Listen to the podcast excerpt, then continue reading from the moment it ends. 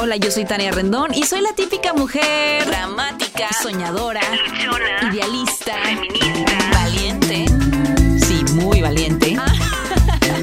en este podcast hablaremos de todos los temas que todo el mundo habla, pero que generalmente no profundizan. Quédate con nosotros. Esto es Transparencias. Bienvenidos y bienvenidas a un episodio más de Transparencias. ¿Cómo les fue la semana pasada de Pascua? Seguramente muchos de ustedes siguen de vacaciones, algunos otros están en la ciudad, pero como siempre, muy fieles a este podcast que cada jueves tenemos para todos ustedes. Tenemos una invitada, o sea, ella ya había estado con nosotros en el podcast anteriormente. Fue una de nuestras primeras personas invitadas al podcast cuando recién inició este proyecto. Yo di con ella, digo, porque nos veíamos en eventos y después vi un video de ella muy viral en redes sociales, la invitamos, compartió su historia y creo que su podcast es uno de los más escuchados porque de verdad que ha movido muchas vidas y muchos corazones. Y bueno, tengo la fortuna que a raíz de ahí nuestra amistad fue creciendo, nos conectamos un poco más y he visto cómo Dios ha, ha obrado en su vida de una forma hermosísima. Andrea Flores, bienvenida, ¿cómo Ay, estás? Gracias, muy bien, Ay, contenta. amiga. Ahora en tu propio estudio, amiga. Ya, oye, ya, ya vamos evolucionando, ¿cómo ves? Muchas felicidades, está muy bonito. Muchas gracias. Es que a ti te tocó grabar cuando rentaba estudio. Sí, por eso digo, wow, ya tienes tu propio estudio en tu oficina, me parece un gran paso. Pues ahí vamos poco a poco. Bienvenida. Qué gusto tenerte después de casi sí, dos años o un poco más. Dos años, yo creo, Sí. porque me estaba saliendo el pelo. Yo me Ajá. acuerdo cuando sí, vine sí, sí, lo traías cortito. Sí. Me acuerdo. ¿Cómo Ya, estás, Andrea? Platícamelo todo. ¿Cómo Muy estás a partir bien. de ahí? ¿Cómo ha sido todo este proceso? Pues muy bien, mira, seguí en el, en el proceso de sanar. Cuando vine aquí estaba ya muy avanzada en ese tema de ir sanando heridas del pasado. Seguí en el proceso y pues ahorita estoy en una vida completamente diferente. Estoy en una etapa distinta, pero total, Sí, que sí. la vez que vine. Me acuerdo perfecto que también cuando platicamos aquella vez estabas en remisión.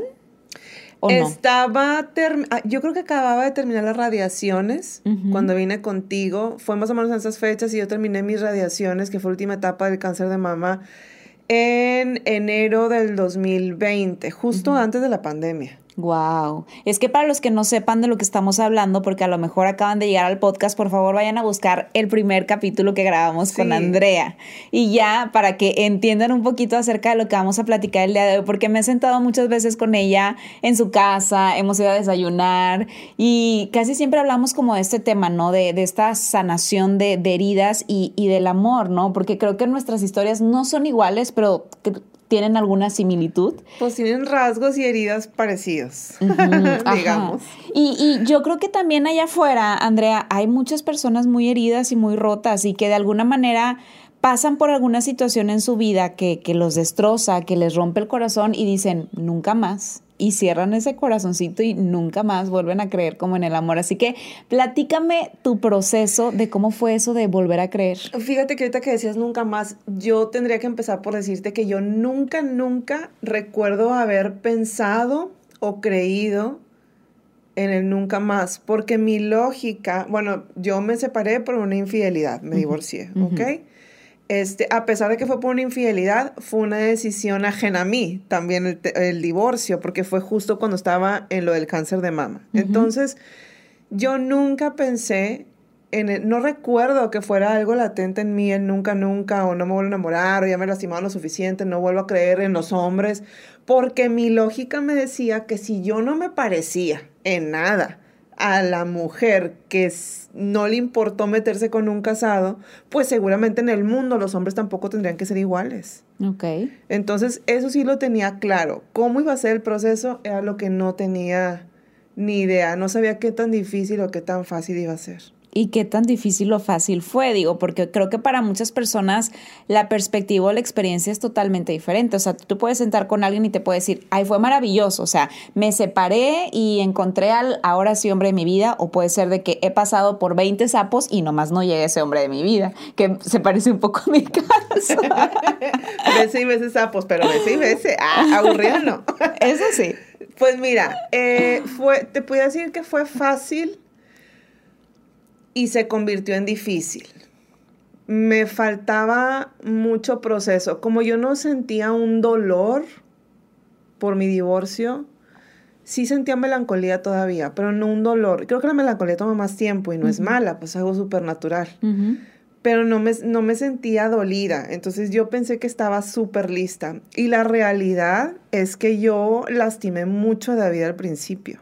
Ok. David, ¿quién es ahora tu esposo? Sí. Ok. El valiente. Eso, un aplauso. que por aquí anda. Este, sí, porque empezamos a salir y yo, bueno, de entrada dije, está bien chulo. O sea, fue lo primero que le vi, de que está súper guapo, me encanta.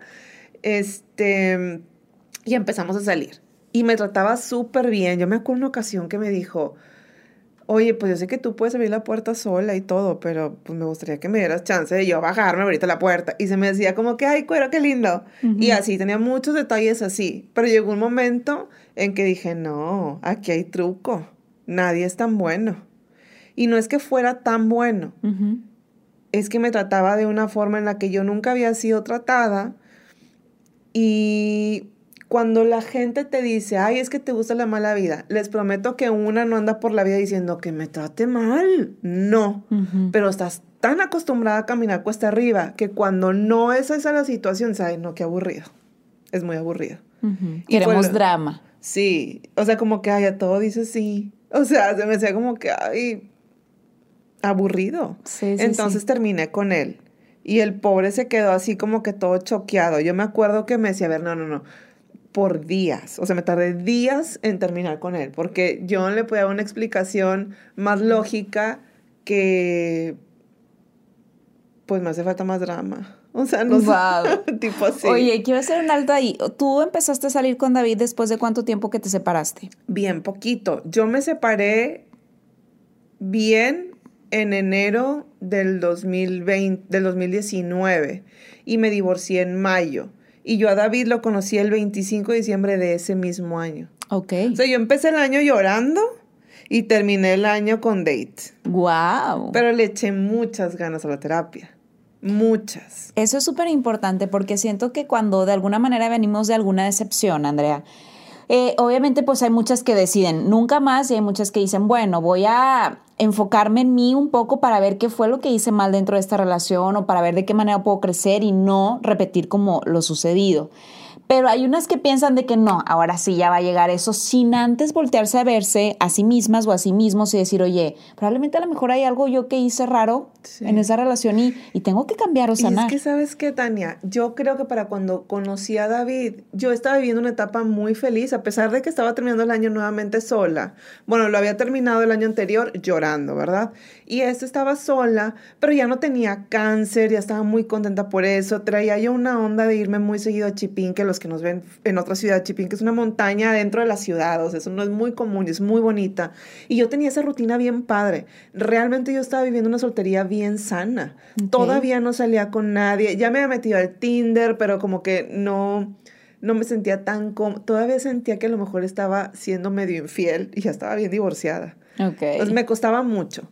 Pero cuando conocí a David, yo estaba en un súper buen momento digamos que ya había avanzado bastante o todo lo del tema del divorcio, pero no había avanzado mucho en lo individual. Ok. ¿Sí me explico? Sí, sí, sí, sí. Entonces yo decía, pues claro que estoy lista porque yo ya veía a Jorge con su nueva pareja y no sentía feo. Ya me había tocado topármelos y la verdad yo siempre la he saludado a ella bien. O sea, cuando te digo bien, es que si saludo a todos de beso y ella está en la misma mesa, por supuesto que la voy a saludar igual. Claro. Y ya estaba yo en esa etapa. Entonces pensé que pues ya estoy súper lista. La verdad es que yo en lo individual me faltaba trabajar. Okay. El repetir patrones, no creas que uno los busca físicamente igual. El repetir patrones es tan natural porque uno hace clic con esa gente. Me explico, o sea, no es que tú digas, ay, ay, ese, así que está igual de tatuado. No. Simplemente platicas con alguien que se ve, en mi caso, que se veía todo necesitado, así, así, hacía un clic inmediato. Ok, wow. Entonces, cuando empecé a tratar a David, no hacíamos ese super clic, porque él tenía varios años divorciado, vivió desde los 25 años fuera de Culiacán, entonces muy independiente, como muy hombre, y yo hacía clic como con los que buscan una novia mamá. Ok, Sí, me explico. Entonces nos empezamos a conocer y pues claro que el engrane ya no funcionó. Y yo decía, no. ¿Y cómo lograste romper ese patrón? Digo, porque, o sea, lo mencionamos y decimos, ay, sí, rompe patrones, ya, suelta, fluye, pero es difícil, o sea, romper ese patrón es bien complicado. Fíjate que a mí me ayudó algo muy catastrófico, bueno, que tú sí te la sabes porque eres amiga muy cercana, pero en ese inter que terminé con David, nosotros nos conocimos el 25 de, de diciembre, ¿verdad? Empezamos a salir y yo creo que nos hicimos novios oficial como el 23 por ahí de enero, más o menos. Ok.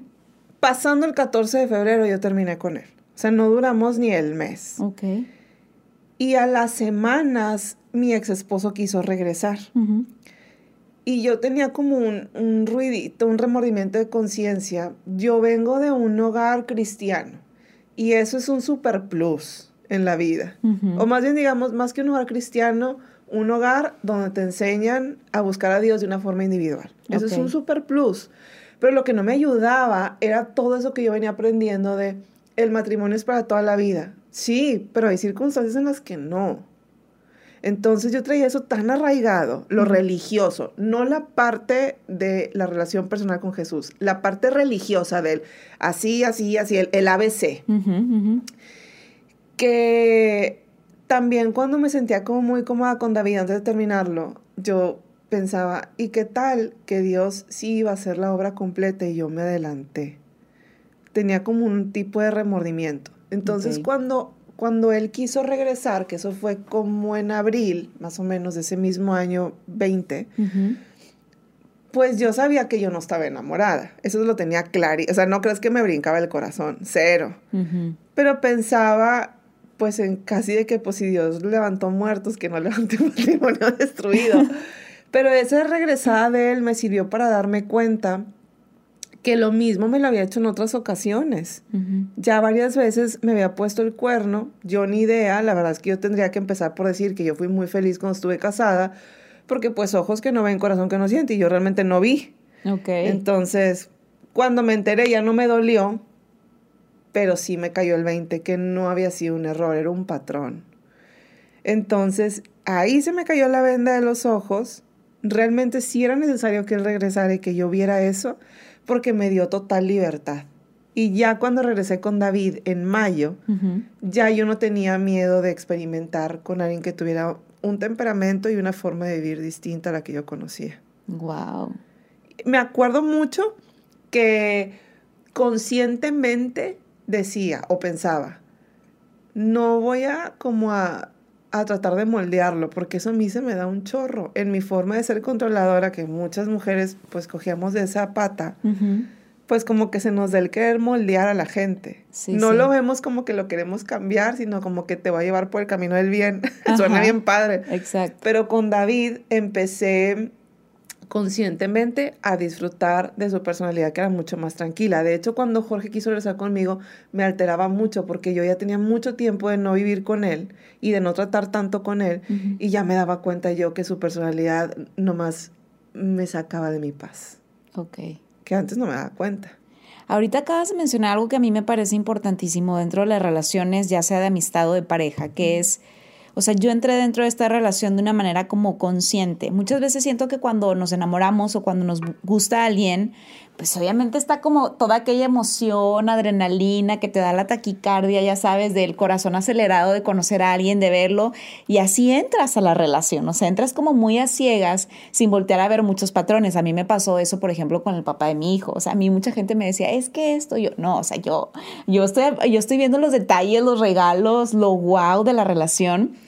Y qué padre que, que después de todo, o sea, puedas entrar a una relación de una manera muy consciente, ¿no? De que, bueno, sí, está muy chulo, sí, pero consciente de que él no tiene una forma de amar a lo que yo estaba acostumbrada, de que él probablemente, si a mí me gusta el A, a él le gusta el B, o sea, creo que eso es lo más sano que puedes hacer, ¿no? Me gustaba también mucho que no se dejaba. Al día de hoy no se deja.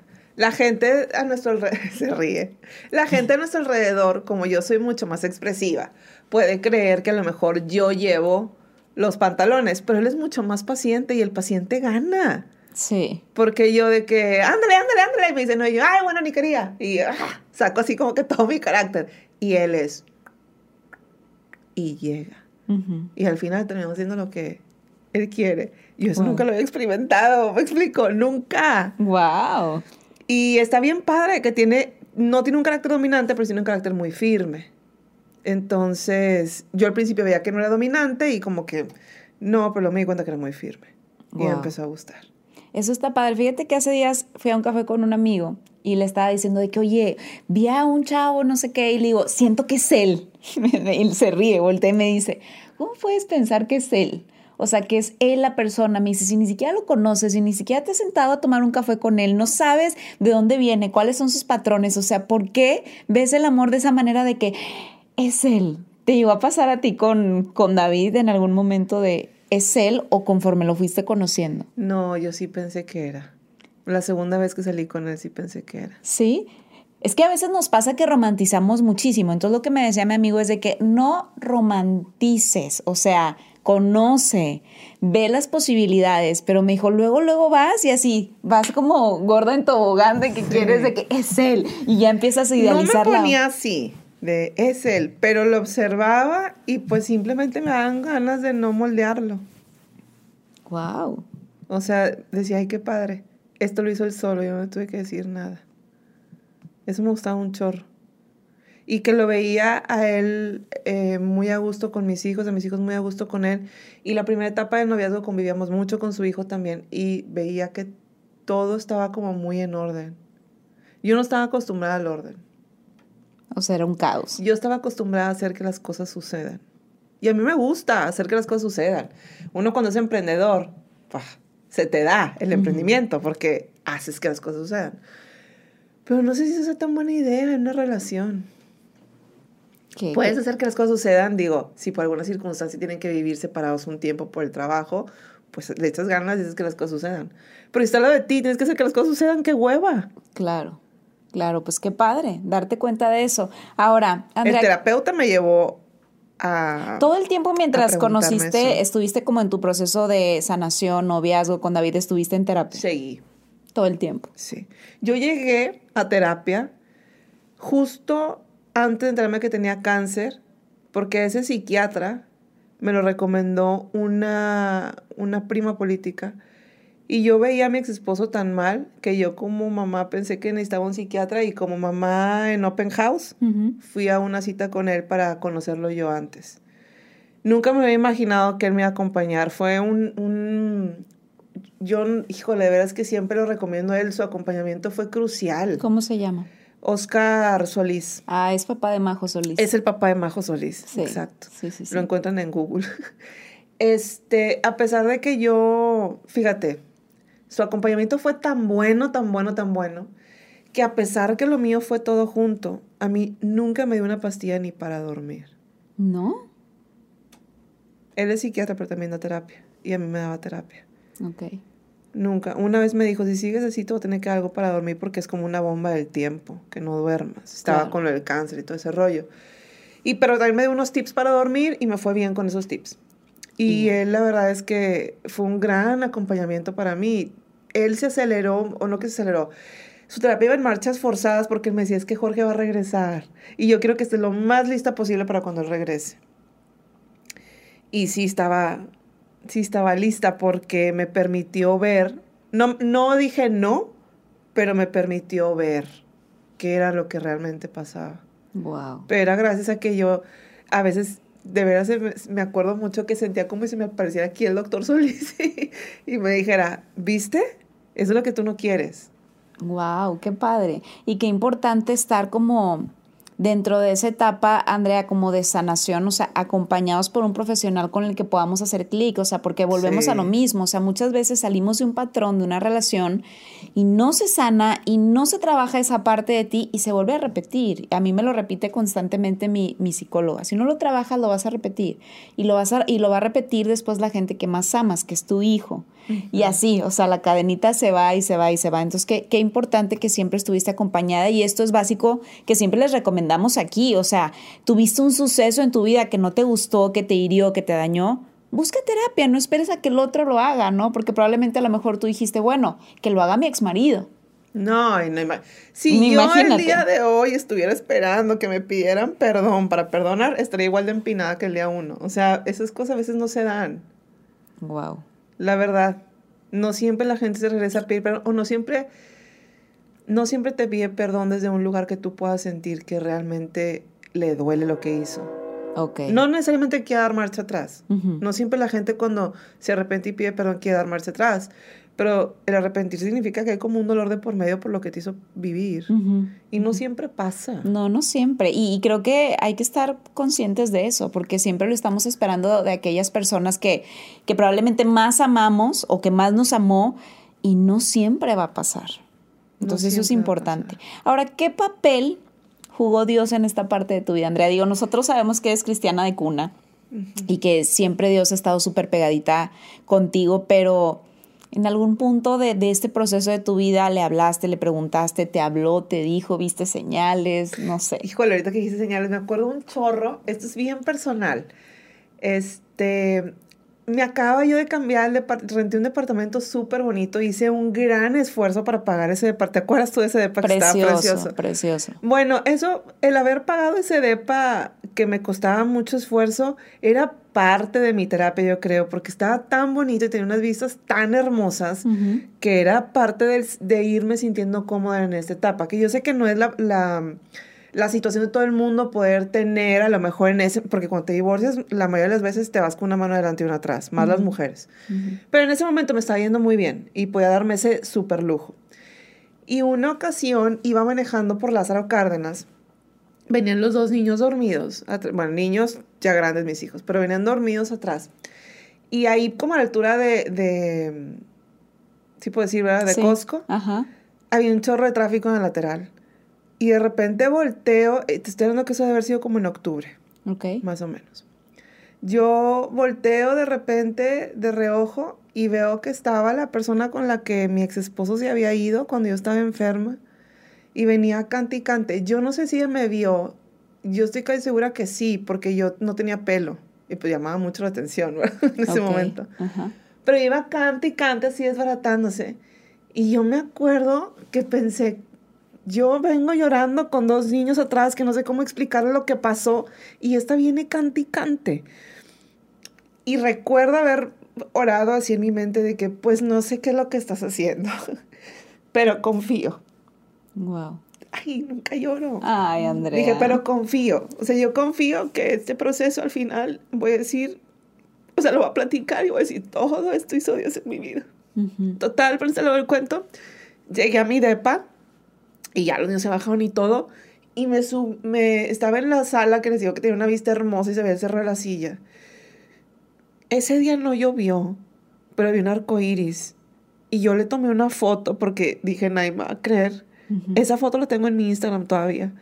Y sé que más gente, no sé si llovió en otro lado, o sea, a lo mejor llovió en otro lado, pero donde yo estaba y por donde yo pasé no había una gota. Pero cuando yo vi el arco iris me acordé.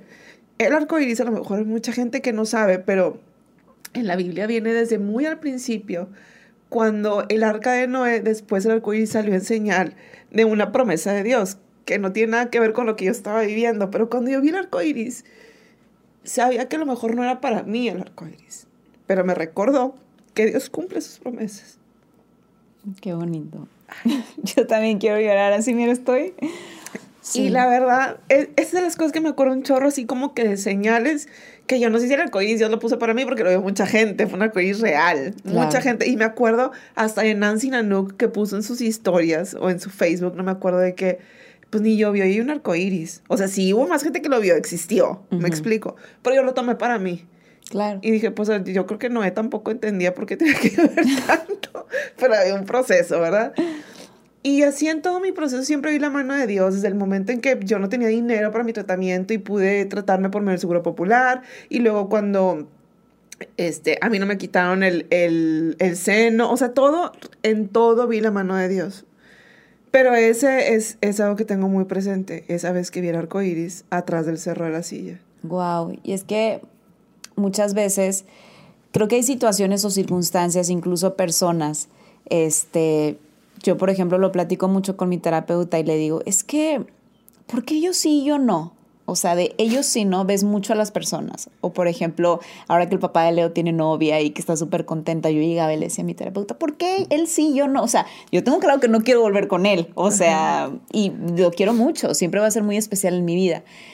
Pero a lo que voy es que muchísimas veces te desesperas Y, y, y, y, dices, Dios, ¿dónde estás? Pero yo, o sea, hace días orando y en meditación con Dios le decía, yo no sé lo que estoy haciendo, pero yo estoy confiando en ti. O sea, sé que si no hay algo en mi vida que esté sucediendo como yo lo quiero, es porque siempre va a ser a tu manera y no a la mía. Y eso creo que nos debe quedar clarísimo. Siempre que queremos que las cosas sean como nosotros queremos, en el tiempo que queremos, como sucedan. Y ya después sucede, pasa el tiempo y dices, ya entendí todo. O sea, Dios siempre está ahí al ladito, abrazándote, dándote señales, arcoíris. A mí me pasa mucho que veo mariposas, veo muy seguido mariposas amarillas y yo en mis sueños y en mis meditaciones veo mariposas todo el tiempo y cuando hay algo en mi, en mi cabeza sucediendo que me da temor o algo, hay una mariposa. Y esa señal yo la tomo para mí, así como tú tomaste el arco iris. Entonces creo que hay que estar alerta a eso, ¿no? Sí, observando bien alrededor, porque la verdad es que Dios sí te vamos en el camino. Bueno, yo soy bien necia y a veces veo por dónde y como que ya no le doy por ahí. sí, soy muy necia, pero sí, con más que es que ahorita tu pregunta fue de qué manera Dios estuvo presente. Yo creo que lo más importante era el haber tenido una relación personal, porque nadie me podía venir a contar de él algo que yo no supiera. ¿Sí me explico? Yo sabía, por ejemplo, los días que amanecía como muy agobiada cuando estaba con lo del cáncer y que esa etapa en la que te empiezan a hacer estudios para ver si hay en otra parte del cuerpo y entonces saber si hay manera de pelear o no, porque pues si hay en otra parte del cuerpo, pues casi que te mandan a tu casa a descansar. Entonces, en esa etapa que era tan complicada, yo misma me acordaba de la importancia de ser disciplinada en la búsqueda de Dios, porque no tenía ganas. ¿Y cómo lo buscabas? ¿Cómo lograste esa disciplina? Me levanto muy temprano a orar y a leer la Biblia. Y me gusta, es que soy bien geek, me gusta mucho analizar y luego una palabra que no entiendo, busco en Google significado y no lo entendí, busco sinónimos y así empiezo hasta que me queda claro. Hasta que me queda claro lo que estoy leyendo. Y mm, creo que ese tiempo es en el que he sido todavía más fiel en mi búsqueda de Dios. Wow. No me solté. Pero eso es algo individual porque nadie lo puede hacer por ti. Nadie lo puede hacer por ti. Sí, muchas veces llegan las personas y que ora por mí. Y me acuerdo haber pensado, yo siempre he dicho abiertamente cuál es mi creencia en mis redes sociales, es una novedad para nadie. Y yo misma decía, pues ese es el momento de enseñar lo que siempre he dicho que creo. Y caminar firme. Y sí jugó un papel bien importante el terapeuta porque él también es creyente. Digo, él es terapeuta, ¿verdad? este, pero para mí era importante que tuviéramos bases similares. Claro, y alguien que, que, te encaminara, ¿no? O sea, que tu fe la hiciera todavía muchísimo más fuerte. Si tú titubeas, qué padre que haya alguien diciéndote, no, o sea, Dios caminó sobre el agua. Tú también lo puedes hacer. Pero él me hablaba mucho de la mente y yo no sabía que la Biblia hablaba tanto de la mente. Sí, sí, sí. Hay, hay un libro buenísimo que yo lo recomiendo mucho que se llama Cuatro en Uno, las leyes de la metafísica. Entonces ellos dan como ejemplo a Jesús, que Jesús fue el más grande metafísico de todos los tiempos. O sea, Jesús hablaba mucho de metafísica y de parábolas. Y él todo el tiempo te hablaba de la mente. O sea, que tu mente crea tu realidad, que tu mente crea tantas cosas. Así te, te decían lo mismo. Sí, me decía que todo... Hay un versículo, te lo voy a parafrasear, que dice que la renovación del corazón empieza por medio de... El cambio de corazón comienza por medio de la renovación de la mente. Entonces él me decía que había que trabajar mucho en la mente para poder renovarlo todo. Y me acompañó y te puedo decir que es la persona que siento que más me ha confrontado. Yo no, no digo, uno no, se encariña con los terapeutas, porque son terapeutas, no es tu amigo, ni es tu papá, ni es tu tío. Me hubiera encantado que fuera mi tío o algo así. Pero, este este, es un hombre que respeto mucho y que siempre me da gusto volver a su consultorio. Ahorita tengo como dos, tres meses que no voy, pero me gusta regresar también todo con el tema de trabajo. Es un hombre muy práctico. Y mi forma de ser, yo crecí entre hombres. Mi forma de ser tiene rasgos a veces rudos. Entonces a mí me iba súper bien con él. Porque me confrontaba y, yo me acuerdo que no lloraba nunca ahí porque su consulta es bien cara. Yo me acuerdo que decía, hijo Jesús, o sea, el minuto me cuesta como 50 pesos, o sea, carísimo. Me aguantaba y saliendo lloraba en el parque. y trataba de aprovechar el tiempo en terapia. Para hablar. Para hablar y escuchar. Y lloraba en otro momento. Sí me dan ganas de llorar, muchas. Me decía cosas bien fuertes. Pero lloraba en otro momento donde no me costara dinero. ¿Cuántas consultas tuviste Monterrey? Fíjate que yo acabo de pedir referencia de psiquiatras, este, y me recomendaron mucho a él. Yo tuve un camino, no sé cómo hubiera sido mi camino con un psiquiatra diferente. Me obligó a avanzar. Y yo tenía muchas ganas de avanzar también. E, esa es la verdad. Yo me acuerdo que uno de mis más grandes temores, y yo no sé si en aquella vez que me entrevistaste lo comenté, yo decía, yo no quiero ser la típica divorciada que desde lejos te das cuenta que es divorciada, desde que viene caminando, demasiado empoderada. Yo no, no es que yo esté en contra del feminismo, ni mucho menos, pero siento que las mujeres demasiado empoderadas espantan a un buen hombre. Ese es mi pensamiento personal. Entonces yo decía, yo no quiero ser, de por sí ya soy bien ruda y tengo un temperamento fuerte, como que aparte empoderarme de más ahora divorciada, porque cuando tienes un buen trabajo, es bien fácil empoderarte cuando eres divorciada. Y yo tenía un tengo un buen trabajo. Entonces, pues para mí era importante no, no ser demasiado ruda y no quedarme dolida toda la vida. Porque las pocas divorciadas que tenía cerca, que son realmente pocas, yo las veía muy bien, pero había otras un poquito más lejos que decías, es que sigue ahí. O sea, sigue en la misma lucha y yo no quería ser parte de ese grupo. Luego entendí que hagas lo que hagas o dejes de hacer lo que dejes de hacer, nunca tienes que pertenecer a un grupo que tú no quieras. Eso lo entendí después. Pero sí me preocupé por avanzar y sanar. Yo no quería ser una mamá amargada. Yo no quería ser una mamá que, que por debajo del agua le dije a los hijos, pues sí, ¿verdad? Ya con tu papá. No quería hacer esa clase de, No quería ser gotera continua, como dice la Biblia. O sea, estar jodi, jodi, ser una gotera continua sí soy, pero inconsciente, ¿verdad, bebé? o sea, en la vida real trato de no ser gotera continua. No, yo creo que has hecho un, un, gran trabajo, Andrea, porque aparte se nota. O sea, hay muchas personas que presumen mucho de voy a terapia y hago tales cursos y mindset y yoga y meditación y todo, y te sientas y dices, ¿dónde está todo aquello que, que dices y que predicas? ¿No? Entonces, siento que toda esta restauración que ha habido a tu vida fue porque tú, una, te comprometiste contigo, ¿no? Con, con la promesa que Dios tenía también para tu vida. Y, y fue como logró irte como, como cuando vas jugando en Nintendo que vas este, quitando mundos, pasando mundos, o sea, ibas así como pasando aquellos mundos, pero fue primero una, un compromiso contigo muy fuerte y creo que eso no nos queda muy, muy claro a todos, o sea, cuando estamos en busca del amor, cuando estamos en busca del trabajo perfecto, de la vida perfecta, o sea, no nos damos cuenta que primero es esto, o sea, nosotros lo que traemos internamente para que después podamos ir desbloqueando esos niveles de Nintendo, ¿no? Sí, la verdad es que no es un trabajo fácil, es mucho compromiso con uno mismo. Pero nadie lo puede hacer por ti. Tú tienes que hacerlo, eso me queda clarísimo. Voy a ser todavía muchísimo más disciplinada en mi oración. Andrea, ya para ir cerrando como este, este capítulo, em, entonces tú volverías a creer en el amor una y mil veces más. Sí. Sí. sí digo, porque hay mucha gente, digo, yo creo, a veces tengo mis duditas, ¿verdad? De que... Sí, pues es que no, quiere decir que el amor no exista o que los hombres son todos iguales, pues es que uno tiene que cambiar. Es que es uno.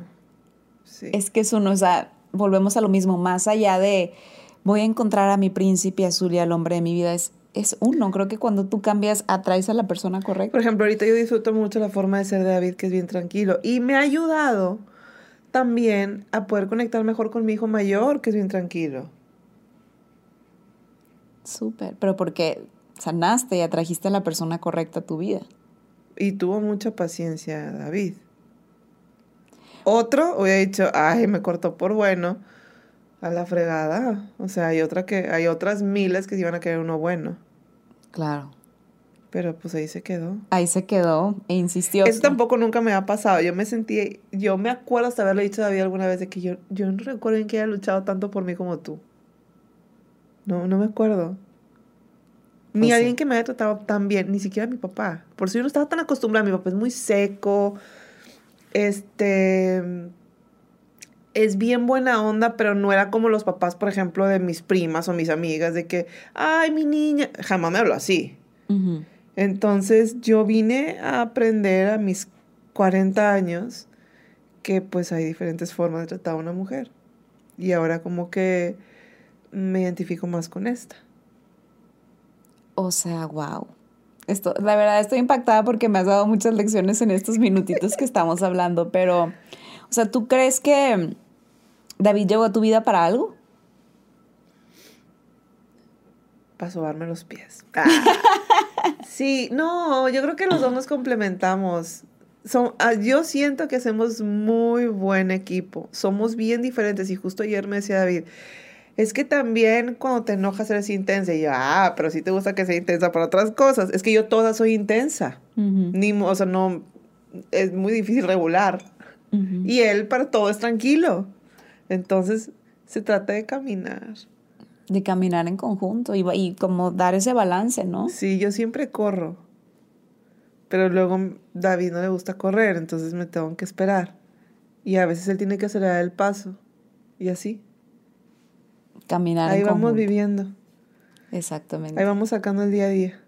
Que creo que es lo, lo básico, un día a la vez y, e ir sacando. ¿Qué consejo nos puedes dar a todas, Andrea, de, de que estamos a lo mejor pasando por alguna situación de soledad, soltería o bien que alguien que esté pasando por alguna infidelidad. A mí me escriben muchísimo de me estoy separando, me estoy separando, ¿qué hago? ¿Cuál es el mejor consejo Cuando que les me escriben para decirme que están divorciando, lo único que me nace decirles sinceramente es es un camino bien difícil. Es un camino bien difícil. Lo tienes que caminar.